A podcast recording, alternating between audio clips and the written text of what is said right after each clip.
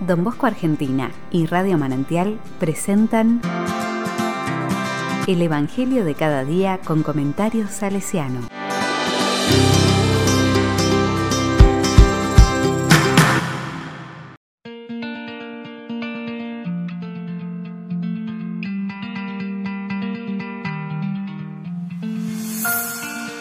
Lunes 27 de septiembre de 2021.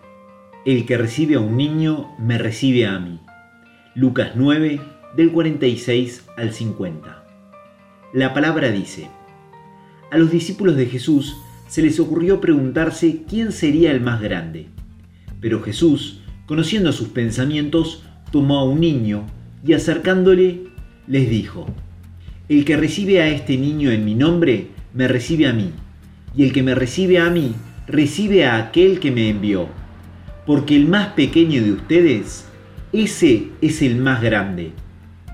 Juan, dirigiéndose a Jesús, le dijo, Maestro, hemos visto a uno que expulsaba demonios en tu nombre, y tratamos de impedírselo, porque no es de los nuestros. Pero Jesús les dijo, No se lo impidan, porque el que no está contra ustedes, está con ustedes.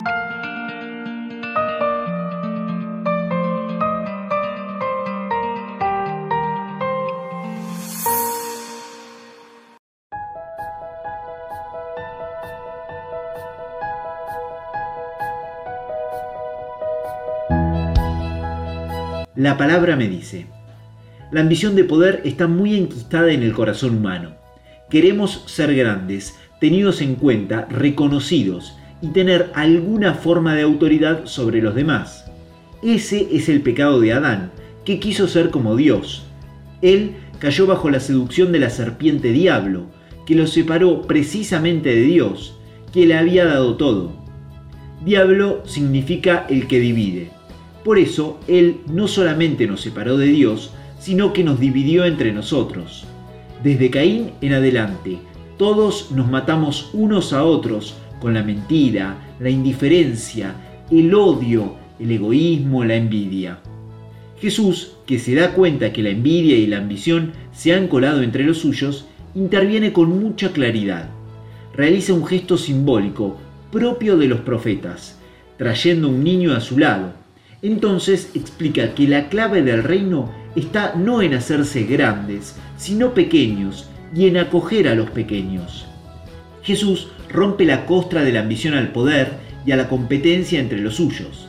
Ellos deben seguir el camino que Él mismo seguirá, haciéndose pequeño, pobre, débil, anonadándose en la cruz. Desde la encarnación hasta la cruz, Jesús recorrerá ese camino. Sus discípulos no podrán hacer otro camino, no podrán erigirse en jueces autoritarios que prohíben, impiden y ponen obstáculos a los demás, ni en celosos guardianes de la ley, como lo eran los fariseos. Deberán ser testigos del amor recibido, para darlo en la acogida a todos. Este era el gran signo, el gran signo de las primeras comunidades cristianas, pequeñas, perseguidas y con el único poder de la fraternidad. Y este será el camino del pobrecillo de Asís y de tantos otros santos de la iglesia.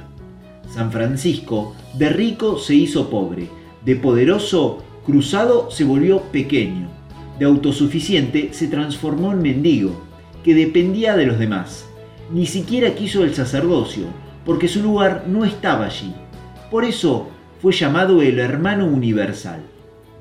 Qué difícil nos resulta a nosotros seguir el camino de Jesús.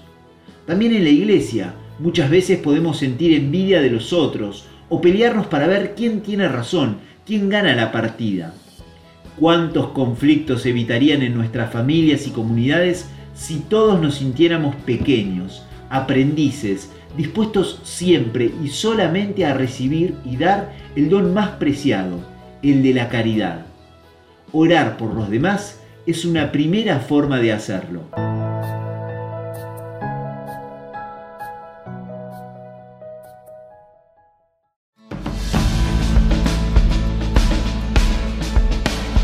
Con corazón salesiano. Seferino Namuncurá, a pesar de ser hijo del cacique más importante de la Patagonia, nunca se la creyó. ni tampoco cuando era elegido por sus superiores o ganaba concursos de canto. Siempre prefirió ocupar silenciosamente el segundo o tercer plano. Él también recibió el amor de Dios que lo hizo hijo y hermano de todos, y él supo dar, de un modo muy discreto y casi anónimo, el amor recibido. Hasta desde su cama de enfermo pensaba e intercedía para que atendieran al enfermo de al lado.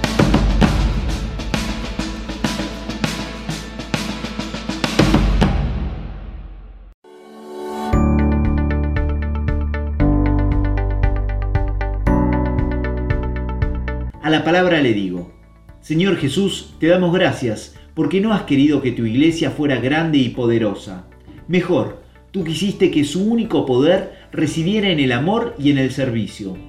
Te pedimos perdón si no siempre hemos actuado de esta manera. Ayúdanos a hacernos pequeños, a saber depender de los demás y a ofrecer el humilde tributo de nuestro testimonio en la fe y en el amor. Amén.